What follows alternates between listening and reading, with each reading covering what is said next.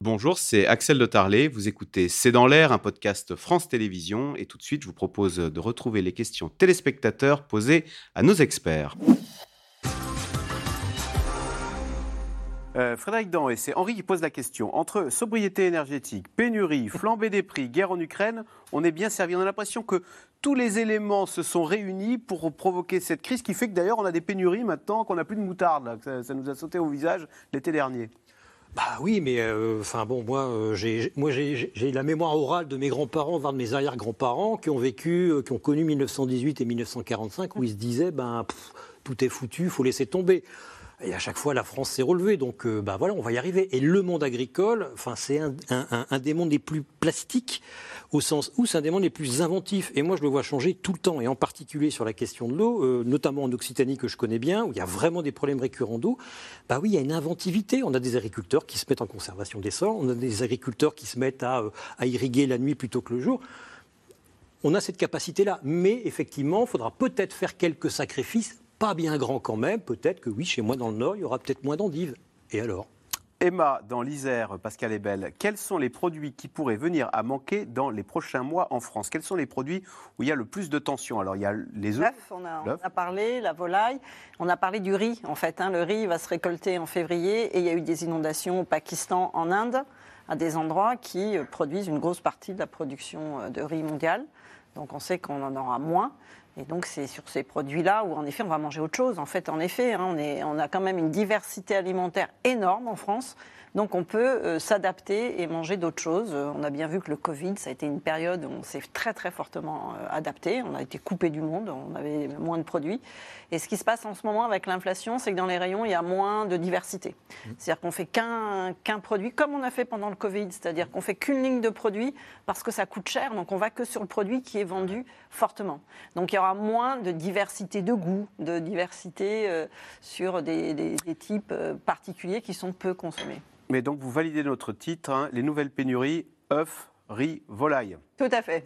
On la conserve de légumes, la conserve de légumes aussi. Sur le haricot, euh, il y a, sur les flageolets, il y, a eu des, il y a des tensions à cause de la sécheresse cette année, donc il y aura peut-être euh, un peu moins d'offres que d'habitude. Alors là, vous allez créer une pénurie dans les oui, supermarchés parce qu'on va se dire, non, il bientôt il n'y a plus de flageolets. vite, oui, c'est autoréalisateur. Hein. Non, mais c'est vrai. Euh... C'est vrai, c'est vrai. Sur le riz, ça a été annoncé il y a trois semaines.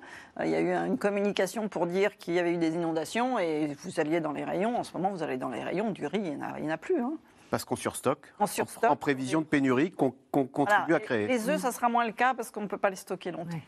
Oui. euh, Corinne, en Meurthe-et-Moselle, la récolte de céréales en France a été abondante et euh, manquons-nous malgré tout? En manquons-nous malgré tout, pardon non, on manque pas de céréales. Là, pour le coup. Euh... Non, et même dans le monde, je veux dire, j'ai la bonne nouvelle. J'ai entendu le cri d'alarme que lançait le secrétaire général des Nations Unies, mais actuellement, il y a assez à manger pour tout le monde dans le monde. Le problème, ce sont l'inégalité et la pauvreté. Ouais. Le, problème, ce sont les conflits, la pauvreté, les difficultés d'accès physique dans certaines régions. Mais il y a dans la Corne de l'Afrique, on parle de 22 millions de personnes en situation oui. de pouvoir basculer dans la famine. Oui, bien sûr. Mais c'est des questions d'accès et ah de, ouais. de pauvreté ce n'est pas une question de manque de disponibilité au niveau mondial de céréales. Il ne faut pas faire croire que c'est la quantité qui manque. C'est que c'est, ben, tout le monde n'a pas accès. Quand il y a une famine, c'est pas qu'il n'y a pas assez à manger, c'est que certains n'ont pas assez à manger. Ce que disait Amartya Sen déjà dans les années 80.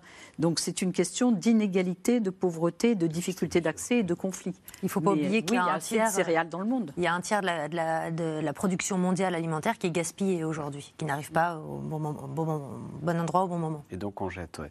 Avons-nous trouvé des endives euh, qu'en hiver ah, non, avant, on ne trouvait des endives qu'en hiver. Elles poussaient en plein champ sous paille. Respectons les saisons. Frédéric Danhé.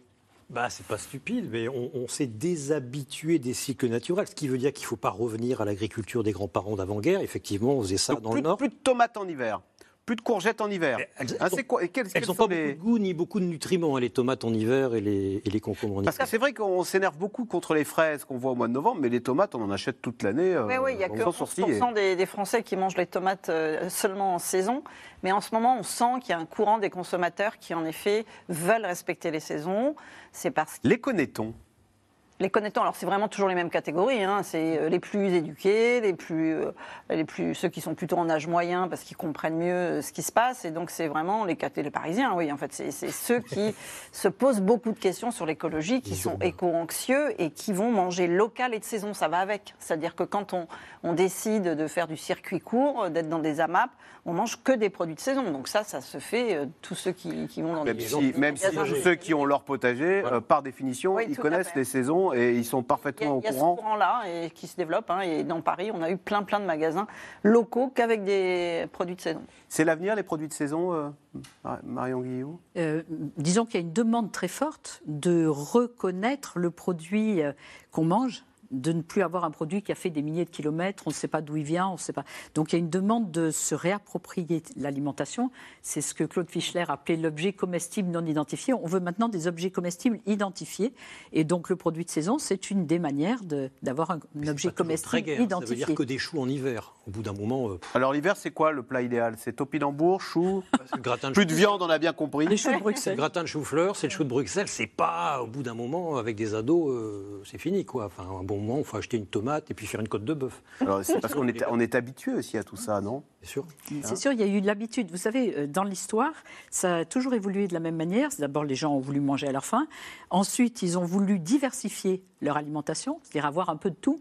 Et c'est- comme le patron. et puis ensuite, demander des protéines animales. hein. Ça a toujours été cette évolution-là. Et donc, effectivement, il y a une demande d'alimentation diversifiée. Ce que l'hiver. euh, Est-ce qu'elle est trop apporte diversifiée même euh, Certaines allergies nous seraient venues de parce qu'on se mettrait à manger euh, euh, de la mangue et du kiwi qu'on n'avait pas quand on était petit, il y a une génération, non?